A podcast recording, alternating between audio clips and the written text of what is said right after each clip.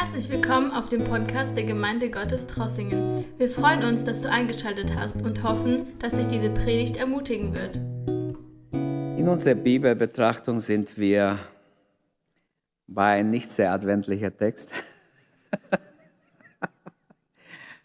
Aber alle, jedes Wort Gottes ist von Gott eingegeben, so steht es geschrieben. Deshalb ist wichtig, dass wir jedes Wort auch betrachten. Und wir haben aufgehört in 1 Timotheus 2, Vers 10. Wir haben gesehen, was Gott den Männern sagt, was Gott den Frauen sagt, was Paulus da niedergeschrieben hat. Und wir möchten heute weitermachen und die Verse 11 bis 15 lesen. Ich versuche durchzukommen, dass ich es heute hinter mir habe, aber das ist ein Text, das man mindestens drei Stunden bräuchte um das theologisch gut zu behandeln. So, lesen wir den Text aus. Ähm, das ist der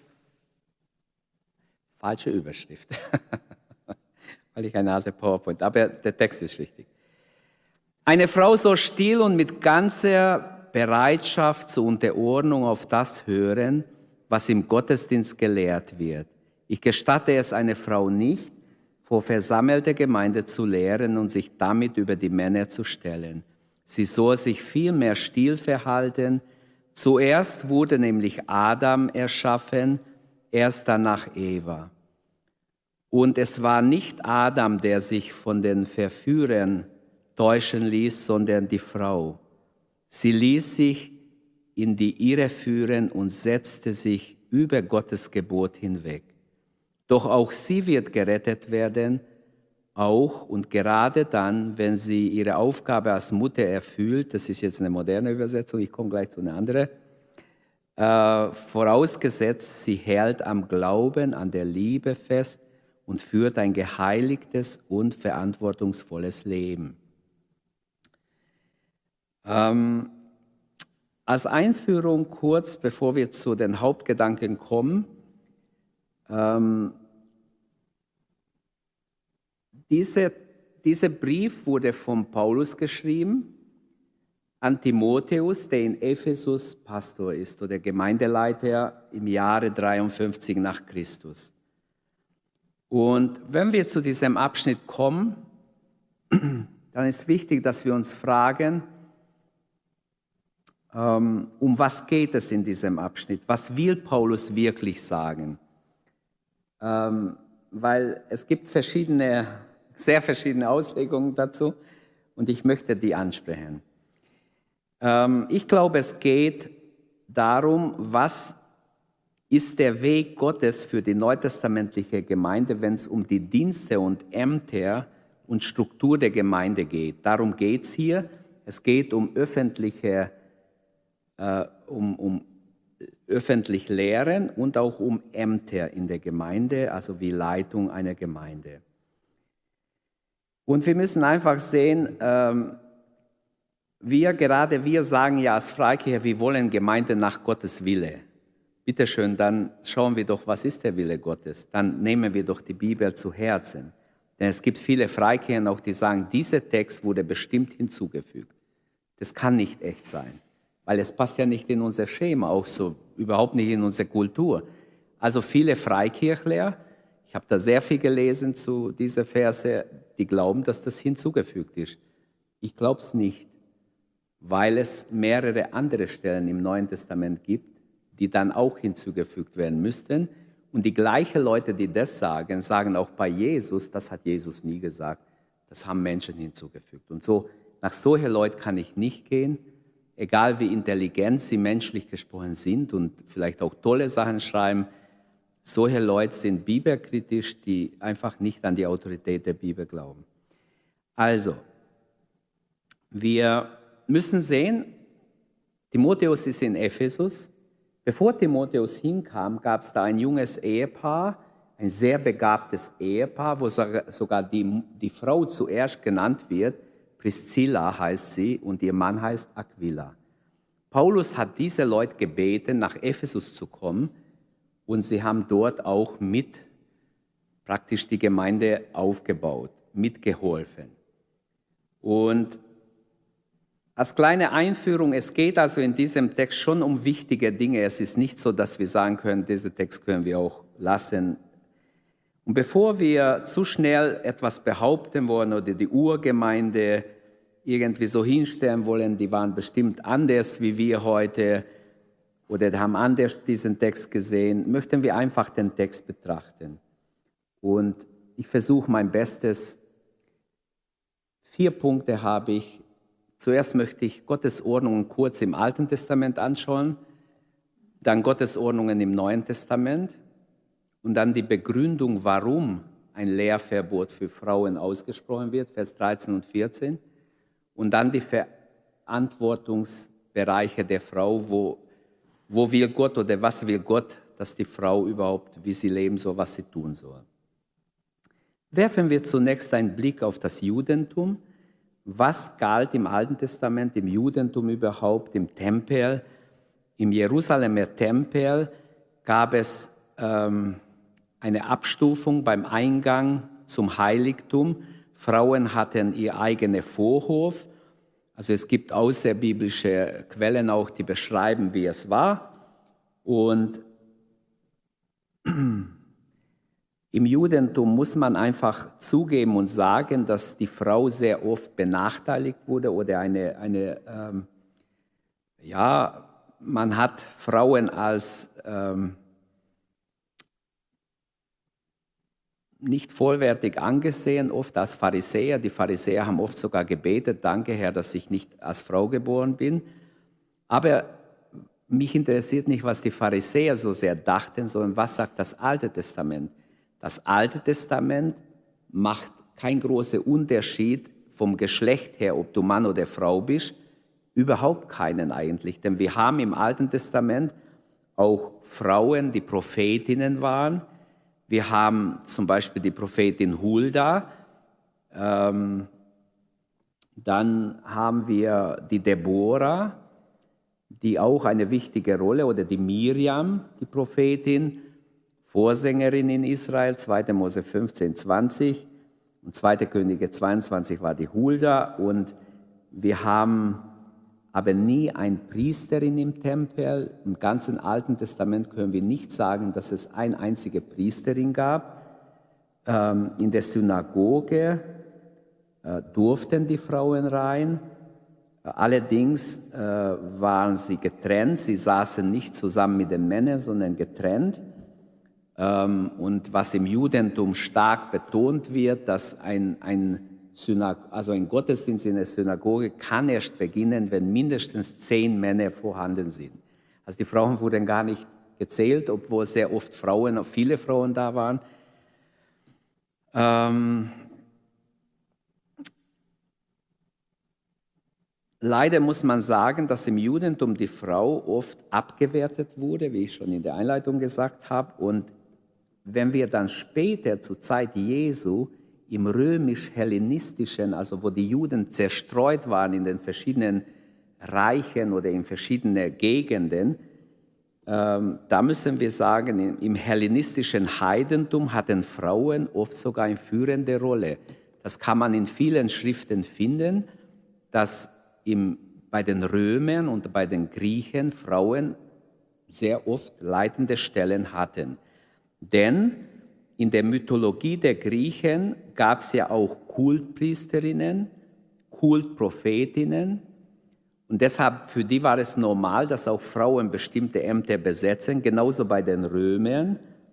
Ähm, es gab Göttinnen, ähm, es gab sogar in Ephesus gab es die Hohepriesterin des Tempels.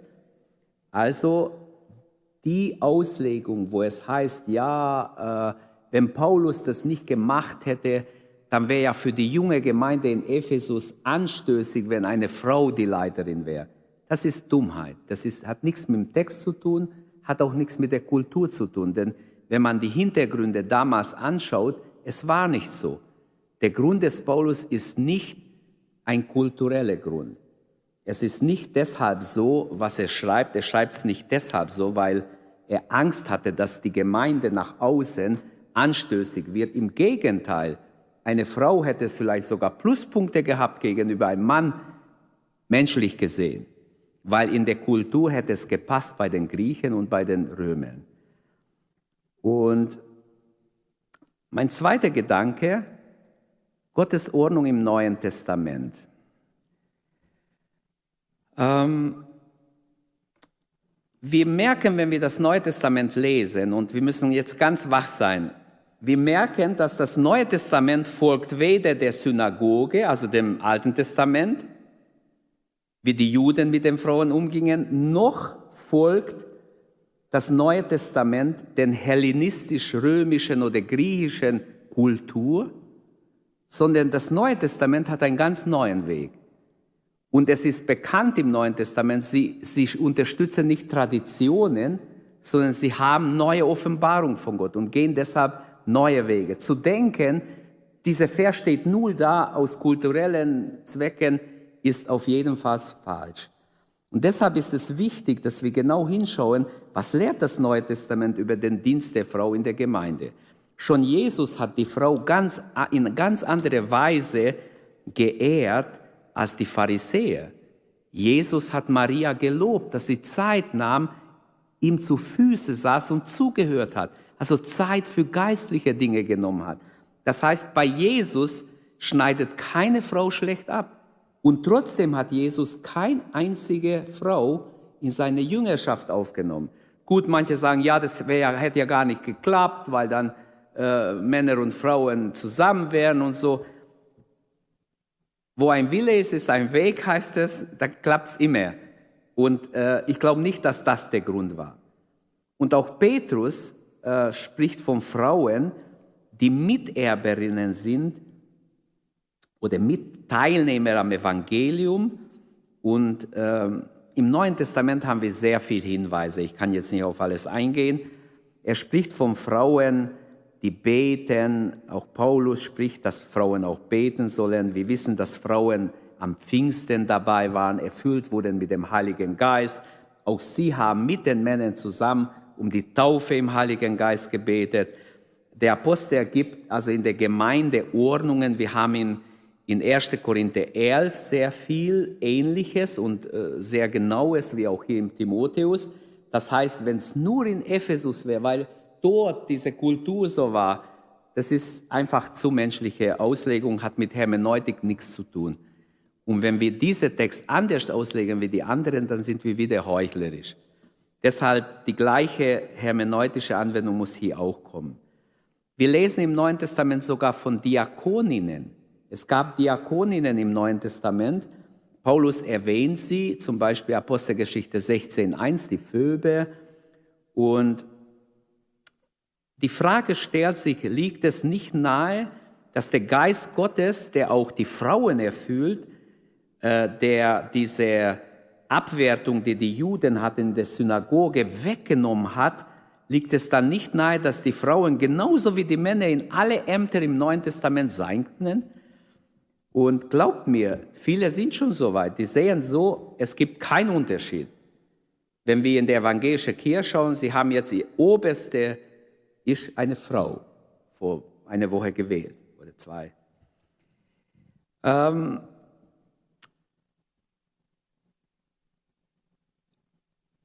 Auch ist es nicht so, dass die Frauen nicht begabt wären. Es gibt hyperbegabte Frauen.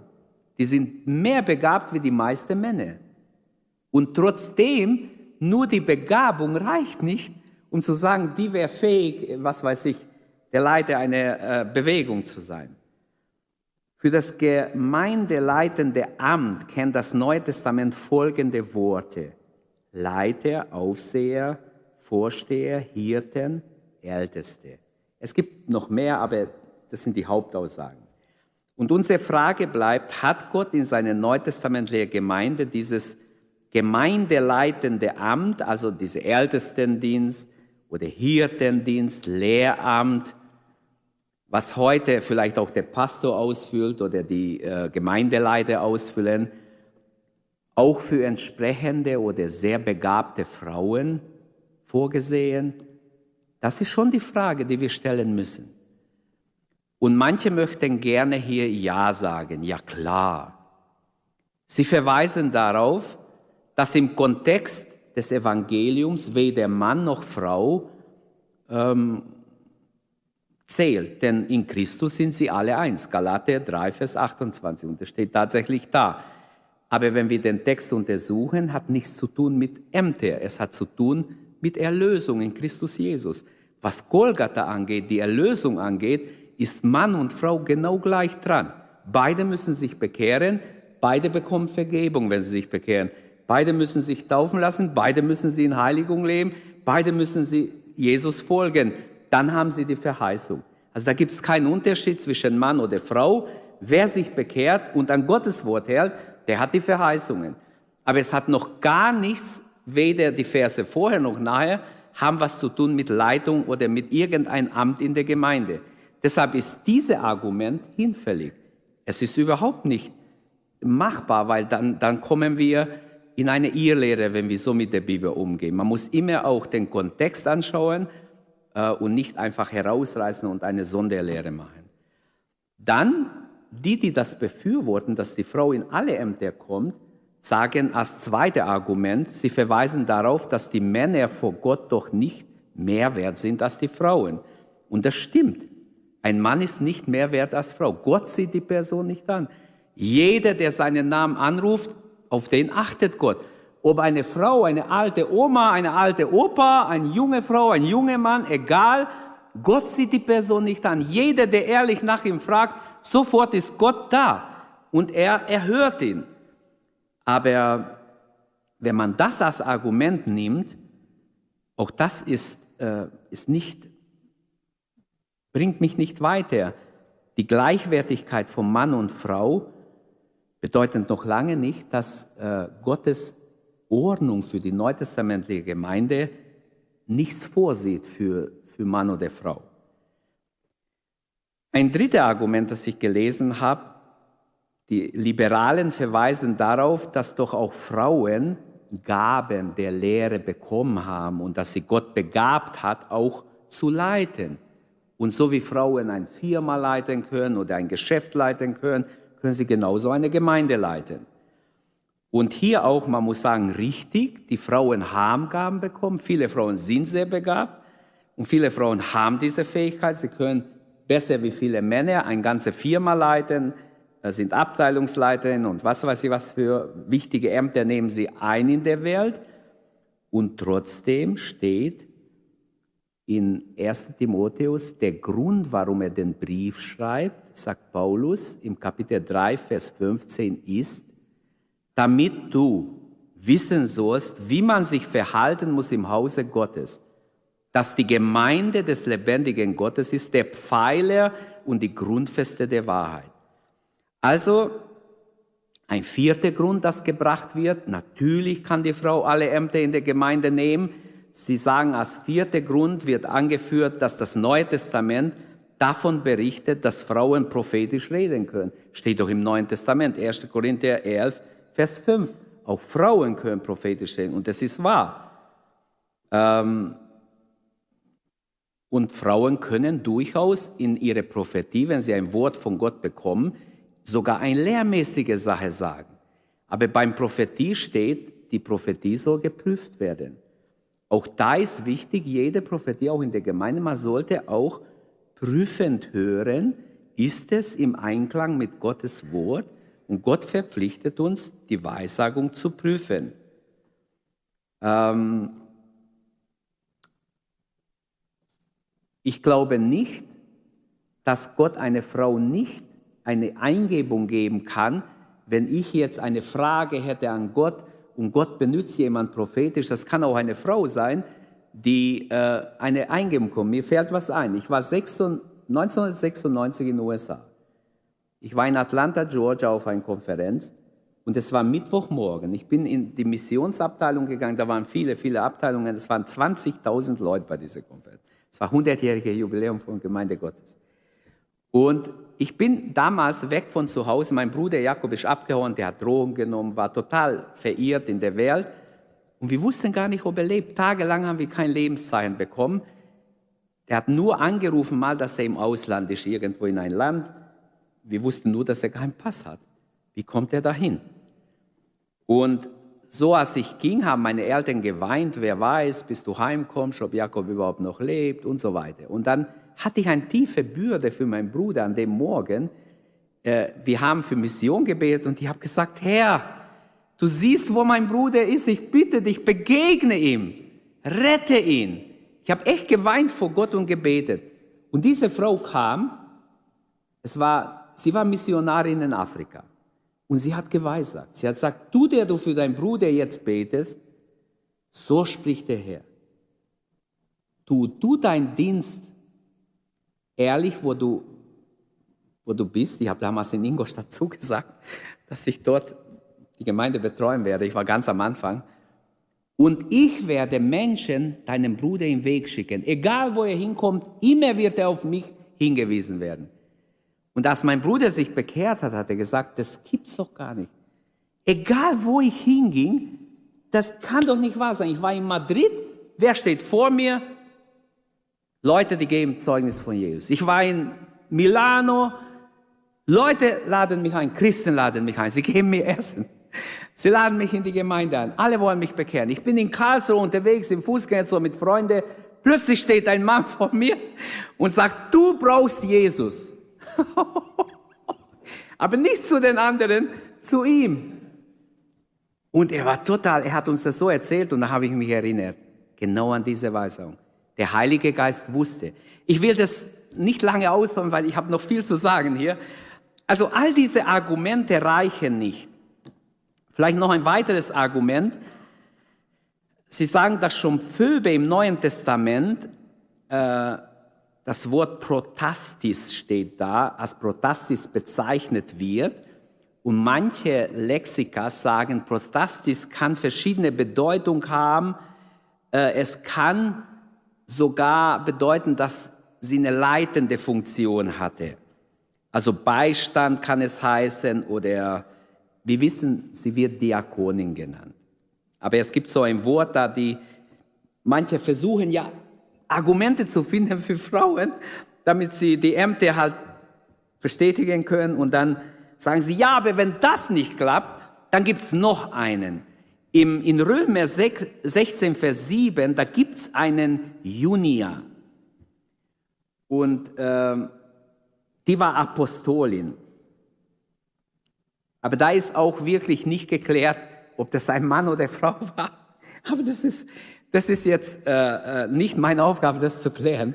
Da streiten die Theologen sehr viel darüber seit Jahrhunderten. Ähm, ich will nur sagen, es gibt viele Argumente von der Seite derer, die sagen, natürlich kann die Frau alle Ämter in der, im Neutestament, in der neutestamentlichen Gemeinde einnehmen. Sie versuchen überall verzweifelnd Argumente herzuholen. Sie verweisen schließlich darauf, dass sogar Jesus Zeuginnen hatte, die seine Auferstehung bezeugt haben und die die Ersten sogar waren. Schneller wie die Jünger waren sie die Botschafter in der Auferstehung. Aber auch das hebt nicht auf, was Paulus sagt. Denn alle Frauen und Männer im Neuen Testament sind berufen, Zeugnis zu geben. Zeugnis von Jesus zu geben. Hier geht es nicht um Zeugnis geben, hier geht es um ein Amt, um ein leitendes Amt in der Gemeinde. Also, Ähm, darum geht es, ob jetzt Frauen Ältestinnen werden können, Pastorinnen werden können.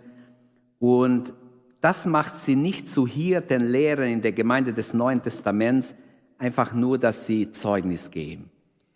Hier geht es um mehr. Und jeder Christ ist ja ein Zeuge. Wir sind dazu berufen, Zeugen zu sein. Und ich frage daher, wo findet sich ein biblischer Hinweis, dass Gott für seine neutestamentliche Gemeinde angeordnet hat, Frauen in den Lehr- und Leitungsdienst der Gemeinde zu berufen. Das können mir gerne die sagen, die zuhören oder die ihr hier seid. Weil das suche ich noch. Ich habe das Neue Testament auch öfter schon gelesen und studiere es ständig. Ich habe das Neue Testament ähm, auch daraufhin versucht, wirklich durchzuschauen, aber ich sehe jetzt keinen Hinweis im Neuen Testament, dass eine Frau dieses Amt oder dass eine Aufforderung da wäre, dass wir eine Frau in diesem Amt setzen. Man argumentiert mit allgemeine, mit allgemeine Dinge über Frauen, dann mit kulturellen Motive, statt mit hermeneutische oder Schriftbeweise. Und es gibt Themen, zu denen die Bibel nichts sagt. Weder ja noch nein. Da hat Gott uns Verstand gegeben und wir müssen einfach beten und uns leiten lassen. Aber hier, was die Sache angeht, vom Leitung der Gemeinde, vom Mann und Frau, ihre Aufgabe in der neutestamentlichen Gemeinde, da hat die Bibel ganz klar geredet. Und nicht nur an einer Stelle, an mehreren Stellen. Und zu diesem Thema spricht die Heilige Schrift. Und jetzt wäre es ja eigentlich, wäre es von mir aus total ein Verbrechen, wenn ich so tun würde, die stehen gar nicht da. Ich muss dann sagen, ja, es steht da. Und ich möchte auch sagen, was da steht und sofort dazukommen. Und die Schrift spricht, wie gesagt, an mehreren Stellen hören wir einfach, was Gott in 1. Korinther 14 an die Korinther schreibt, weil wir denken, das ist aber die einzige Stelle, hat jemand gesagt, nur hier in Timotheus steht es. Okay, dann lese ich halt aus 1. Korinther 14, dort Vers 33. Wie in allen Gemeinden der Heiligen, und hier wird sogar betoniert, dass es nicht nur in Korinth so ist, nicht nur in Ephesus so ist, wie in allen Gemeinden der Heiligen sollen die Frauen schweigen in der Gemeindeversammlung, denn es ist ihnen nicht gestattet zu reden, sondern sie sollen sich unterordnen, wie auch das Gesetz sagt. Jetzt ist natürlich diese Aussage, wie auch das Gesetz sagt, manche sagen, ja, wo sagt das das Gesetz? Und da könnten wir einen Abend uns unterhalten, welches Gesetz? Ist es ein weltlicher Gesetz? Ist es das mosaische Gesetz? Ich sehe mich nicht von der Zeit her, die Zeit erlaubt mir nicht, dass ich darauf eingehe, ich lese es weiter. Wollen Sie aber etwas lernen, so sollen Sie daheim Ihre Männer fragen, es steht der Frau schlecht an, in der Gemeinde zu reden, oder ist das Wort Gottes von euch ausgegangen, oder ist es allein zu euch gekommen? Wenn einer meint, er sei ein Prophet oder Geistbegabter, der erkenne, dass es dem Herrn dass es des Herrn Gebot ist, was ich euch schreibe. Also er sagt hier auch, es ist nicht meine Meinung, es ist ein Gebot vom Herrn, diese Sache mit der Frau, dass die Frau nicht lehren soll. Und ich sehe das als eine genaue Parallele von 1 Timotheus 2, 11 bis 15 an. Und dann fügt er noch hinzu, äh, wenn jemand ein Prophet oder ein Geistbegabter oder geisterfüllter Mensch, Mann oder Frau ist, der erkenne, dass es des Herrn Gebot ist, was ich euch sage. Wer aber das nicht anerkennt, der wird auch von Gott nicht anerkannt. Also es ist schon sehr hart, was er hier schreibt. Das heißt, er sagt, es ist so wichtig, dass du es unbedingt anerkennen musst, sonst wird Gott dich nicht anerkennen. Und unser Text haben wir ja gelesen, eine Frau lerne in der Stille in alle Unterordnung, 1. Timotheus 2,11 eine Frau gestatte ich nicht, dass sie lehrt. Also bis in den Freikirchen hinein wird, man, man hat diesen Vers schnell vom Tisch geräumt, gesagt, ja, das stimmt irgendwas nicht, da muss was falsch sein. Und die kritische Theologen, ich habe da nachgelesen bei manche, die vergleichen die Haltung Jesu gegenüber Frauen und der urchristlichen Überzeugung, dass es in Christus den männlichen Vorrang nicht mehr gibt und sie führen da einfach diese Galaterstelle auf, es gibt keinen Vorrang, weil im Christus ist jeder gleich, was die Erlösung angeht. Ähm, und deshalb, wir müssen nur wissen, diejenigen, die für den Dienst der Frau stimmen, die, also die liberale Theologen, die das lehren, die glauben alle nicht, dass Paulus an Timotheus so geschrieben hat. Und die glauben auch nicht, dass die Korintherbriefe von Paulus sind. Die sagen, das sind falsche Briefe, die sind gefälscht. Die glauben auch nicht, dass Jesus all das gesagt hat, was wir im Evangelium haben. Sie glauben vieles nicht. Manche von ihnen glauben nicht mal an die Auferstehung und nicht mal an die Jungfraugeburt und vieles andere. Deshalb ist für mich, solche Theologen kommen nicht in Frage. Ich wundere mich, welchen Scharfsinn immer wieder darauf verwendet wird, ähm, Paulus zu schützen vor seinem eigenen Brief. Man, man will Paulus retten, dass er es ja nicht sagen konnte. Es kann nicht sein, dass es von ihm ist.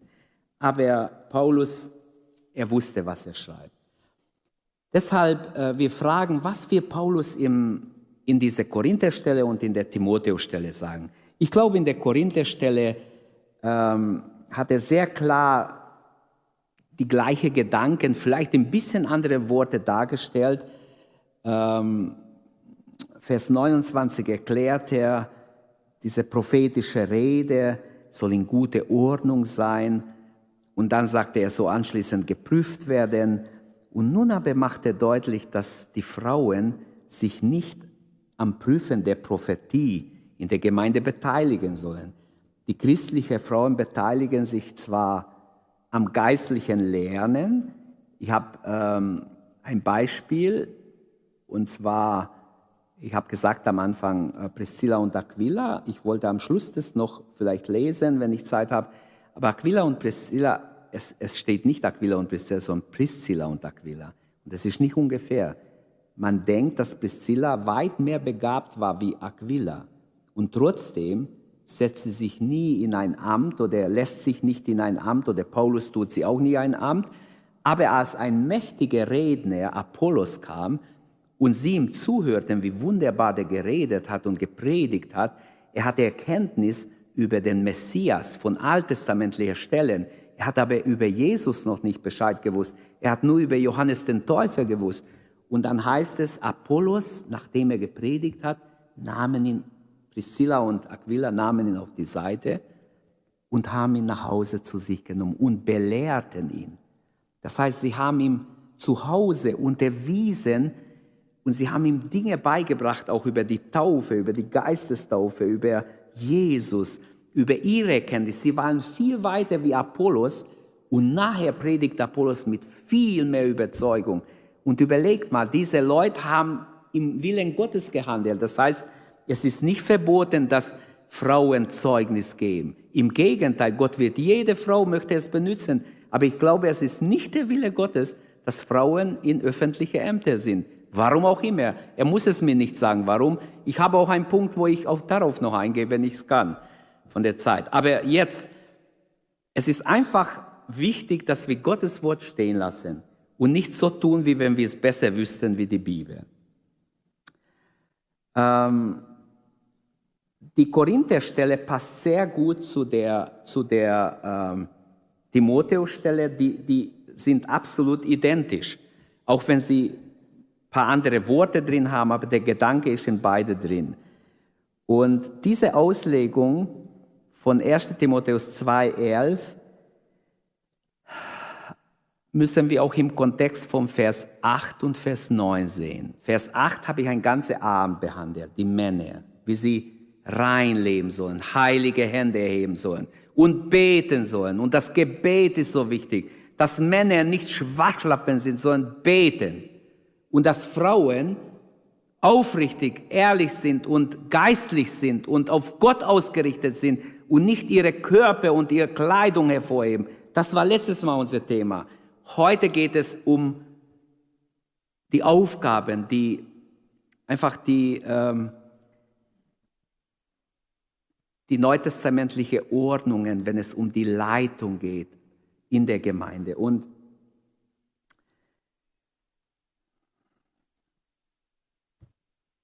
besser ist, wir gehen zu Punkt 3 und dann kommen wir zu dem Vers und versuchen den Vers zu verstehen. Paulus nennt drei Gründe, die Begründung für den Lehrverbot der Frau, 13 und 14. Denn Adam wurde zuerst gebildet nach Eva und Adam wurde nicht verführt, sondern Eva wurde verführt und geriet in Übertretung. Und als drittes haben wir sowohl in der Korintherstelle wie auch hier Gottes souveräne Wille. Gott hat einen souveränen Willen. Er muss mich nicht fragen, Christian, bist du einverstanden, dass ich nur Männer für bestimmte Aufgaben und Frauen für andere Aufgaben habe? Gott hat mich nicht gefragt. Er hat euch auch nicht gefragt. Ich weiß, er hat seinen souveränen Willen.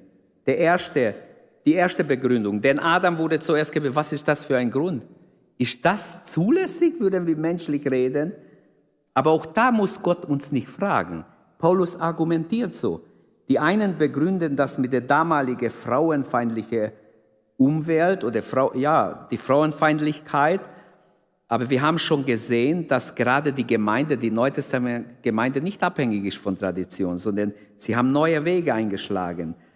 Andere verweisen auf die Irrlehren, die in, in Korinth gedroht hat. Deshalb steht schon im Kapitel 1 über die Irrlehre, dass es damit zu tun hat, dass Frauen schneller in die Irrlehre fallen. Aber das stimmt nicht. Auch Männer sind sehr offen für Irrlehren. Wir haben in, im Timotheusbrief zwei Männer mit Namen sogar, die verirrt sind, die Paulus sogar, wo er sagt, er warnt vor ihnen, dass sie total verirrt sind. Also auch das ist für mich kein Argument, also kein biblisches Argument. Ähm, also man kann sagen, Frauen und Männer können in ihr Lehre fallen. Das ist kein Grund, um zu sagen, das wäre der Grund dort gewesen. Deshalb ist für uns ja nicht der Fall. Es wird im Text nicht äh, gerecht, wenn wir irgendwelche billige Ausreden suchen. Also noch einmal, welche Begründung gibt die Bibel für diese ausdrückliche Verbot? Lehrverbot. Das ist nicht so einfach zu sagen, ja, deshalb. Der Zusammenhang macht ganz klar, wenn wir nur Vers 13 und 14 ansehen, nicht aufgrund der damaligen Umwelt oder der damaligen Kultur, nicht aufgrund von spezieller Gefährdung in der Gemeinde, sondern aufgrund der Schöpfungsordnung und aufgrund des Entschlusses Gottes, seines souveränen Willens. Deshalb kann Paulus sagen, so möchte es Gott. Und Paulus gründet die Unterordnung der Frau oder die Rolle der Frau nicht im Sündenfall, sondern in der göttlichen Schöpfungsordnung. Denn Adam wurde zuerst geschaffen, schreibt er, und nicht Eva. Vielleicht sagst du, das macht mir keinen Sinn. Gott schuf die Frau nach dem Mann ähm, und er schuf sie als Gehilfin für den Mann. So steht es im 1. Mose 2. Und die Priorität der Rolle des Mannes ist offensichtlich dort.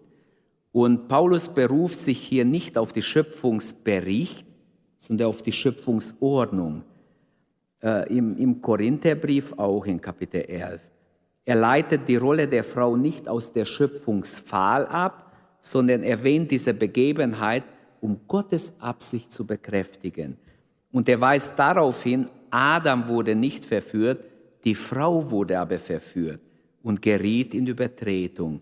In 1. Mose 3 wird uns diese traurige Geschichte erzählt, im Vers 1 bis 7, diese tragische Geschichte, wie Eva sich verführen ließ und wie die Menschheit von da an in die Sünde stürzt.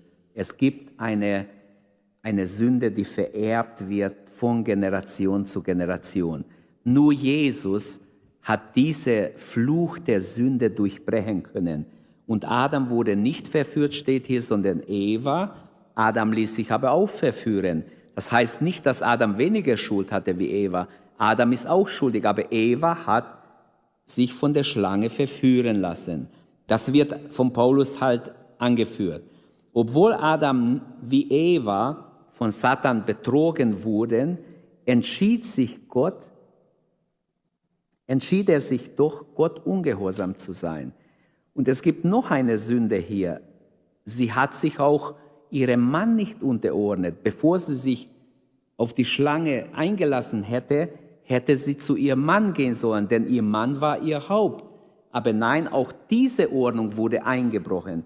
Und Paulus verbindet es mit der Ordnung Gott Vater, Gott Sohn und auch in der Gemeinde gibt es eine Ordnung. Und er sagt, diese Ordnung muss eingehalten werden.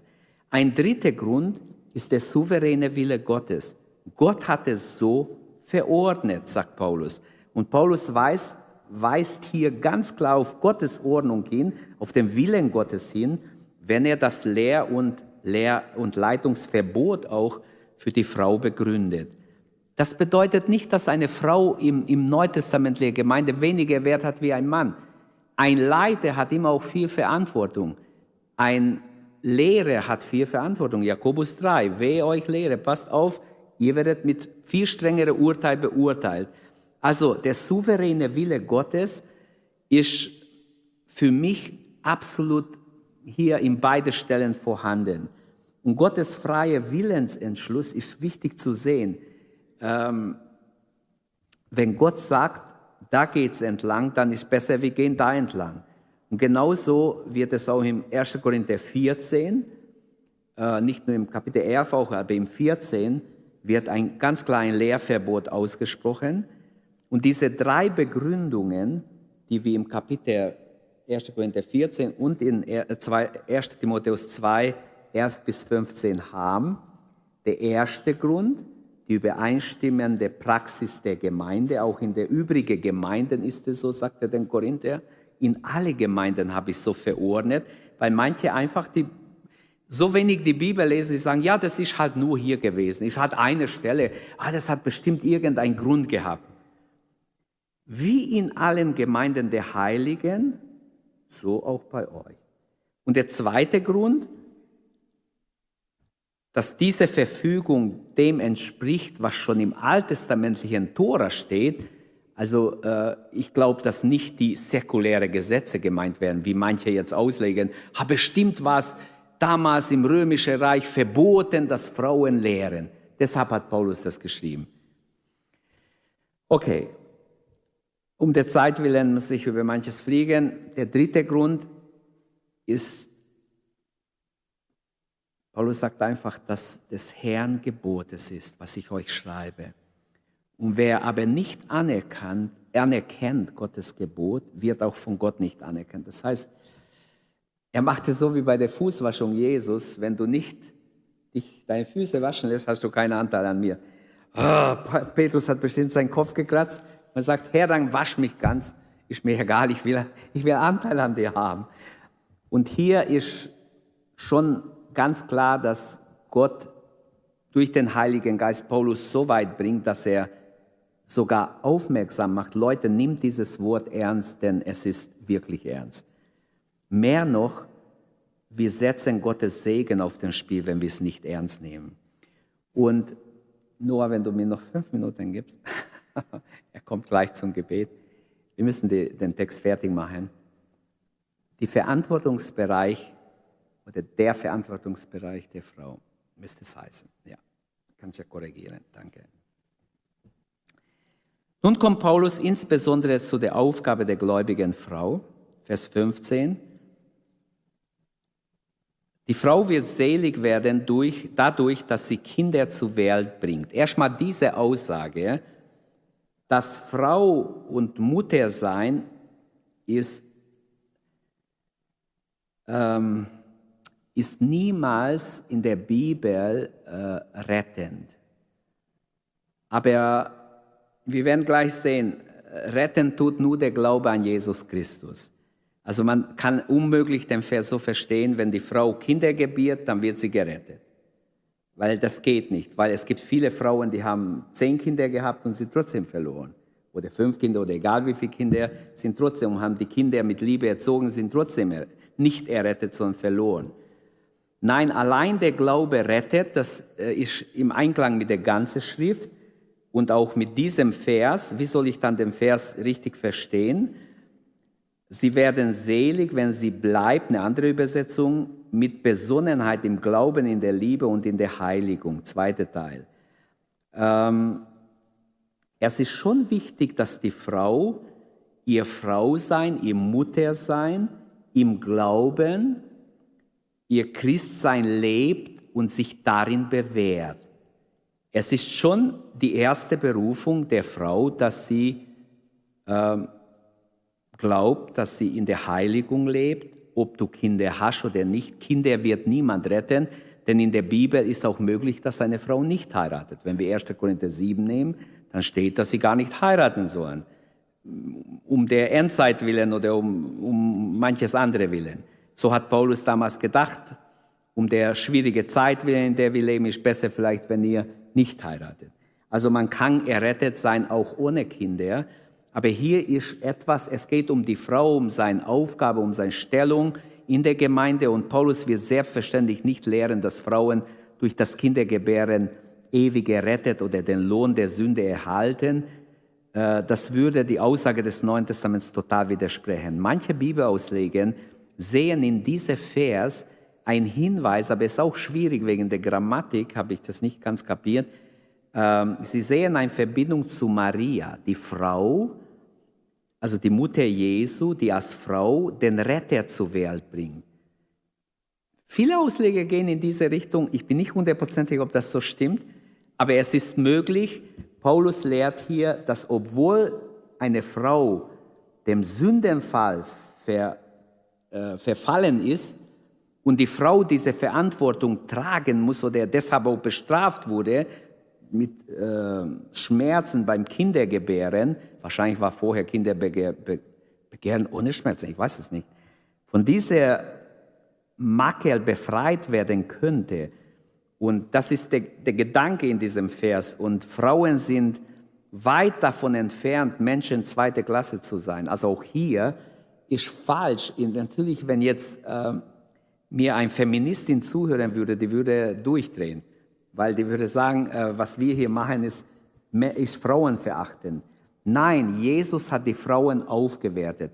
Die Bibel verachtet die Frauen nicht. Das Neue Testament verachtet keine Frau, sondern bringt uns in den Willen Gottes. Das Mann und Frau im Willen Gottes. Und das ist Heiligung in der Liebe, im Glauben und wirklich die richtige Rolle einnehmen. Darum geht es, die Rolle vom Mann und Rolle von Frau auch im Gottesdienst, auch in der Gemeindeleitung. Und sie müssen im Glauben, in der Heiligung, in der Liebe bleiben. Das ist die die Kernaussage, würde ich sagen, des Verses. Und in Epheser wohnt ja dieses Ehepaar, Priscilla und Aquila, und sie wurden nicht zu Pastors Ehepaar, obwohl sie viel mehr erfahren waren wie Timotheus. Timotheus war ein ganz junger Mann, er war nicht erfahren, er ist ängstlich, das merkt man an mehreren Stellen, und trotzdem wird er eingesetzt statt Aquila und Priscilla, wo viele rauslesen aus dem Text in Apostelgeschichte 18, 19, dass Priscilla weit begabter war wie Aquila, weil sie vorne äh, zuerst genannt wird. Und es wird gesagt, wie sie beide ähm, Leute äh,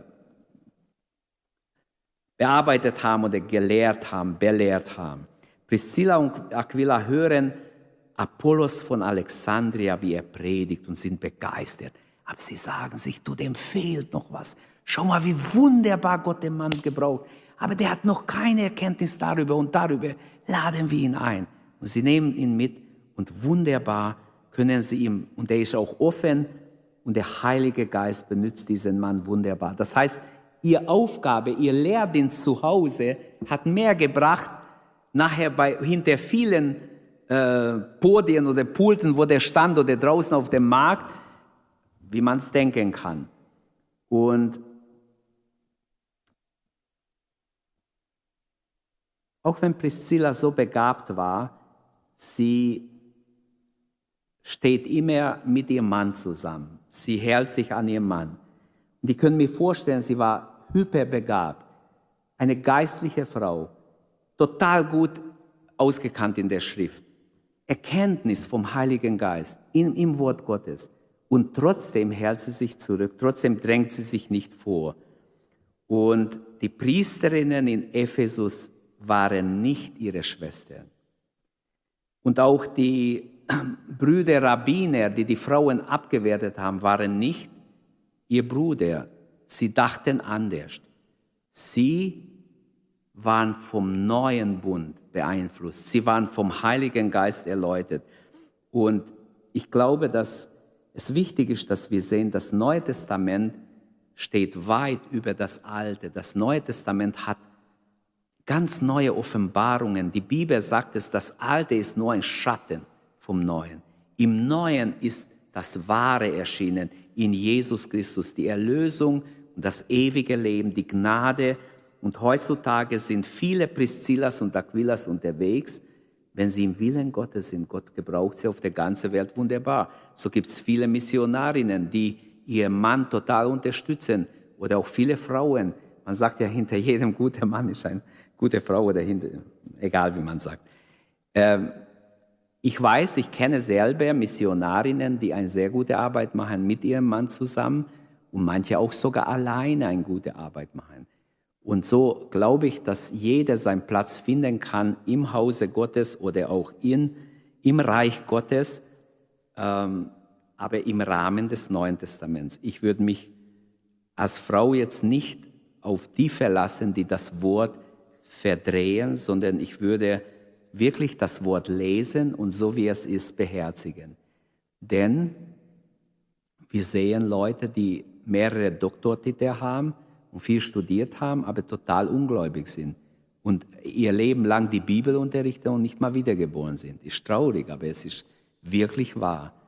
Und es gibt andere, die haben nie eine Bibelschule gesehen, noch nicht mal von außen vielleicht, haben nie die Möglichkeit gehabt, einen Bibelkurs zu machen, haben die Bibel nur gelesen, haben gebetet und sie haben mehr in ihrem Bauchgefühl wie diese Professoren. Es ist einfach so, auch wenn ich vielleicht damit jemand beleidige, aber es ist so.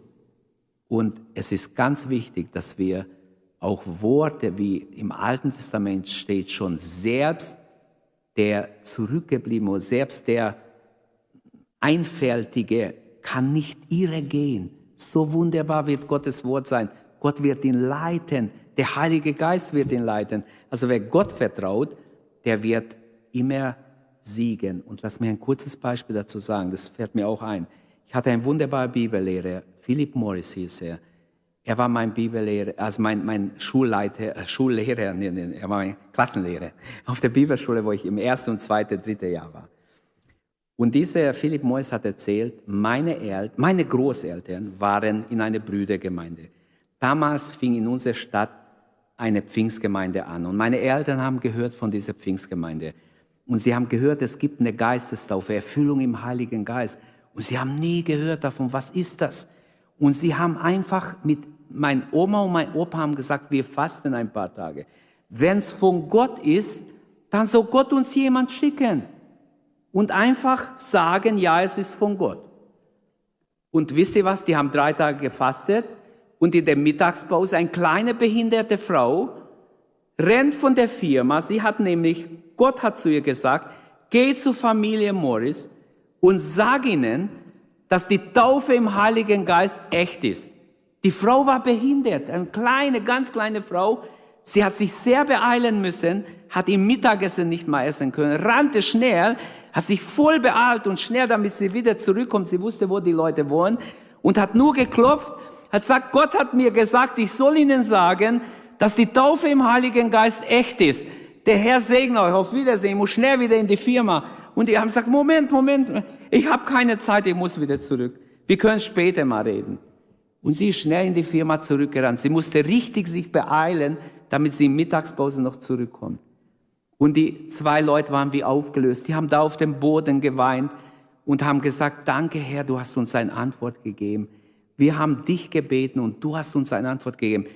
Und dann hat mein Lehrer gesagt, heute gibt es 27 Pastoren und Missionare in unserer Familie. Von diesen alten Leuten sind Kinder hervorgegangen. Die eine nach dem anderen. Er hat gesagt, ich habe acht Brüder, so kann ich mich erinnern. Acht in, seine Geschwister waren Pastoren. Überlegt mal, wie wunderbar Gott eine kleine behinderte Frau gebrauchen kann. Und wenn er die gebrauchen konnte, kann er auch dich und mich gebrauchen. Also lasst uns von Gott gebrauchen. Ich glaube, dass Gott für jede Frau viel, viel hat im Reich Gottes. Viel. Ihr seid nicht benachteiligt. Der Herr liebt euch mindestens so wie mich und wie irgendeinen Mann. seid gesegnet ich wünsche wirklich, dass jede Frau sich wertvoll fühlt, weil wir im Herrn sind. Die Erlösung hat uns aufgewertet. Die Erlösung wertet niemand ab, sondern wertet uns auf. Du bist kostbar in Gottes Augen. Sei gesegnet. Amen. Danke, dass du unsere Predigt angehört hast. Wenn dich die Botschaft angesprochen hat, dann teile sie gerne mit deinen Freunden und Bekannten, dass auch sie diese Predigt hören können. Wir wünschen dir Gottes Segen.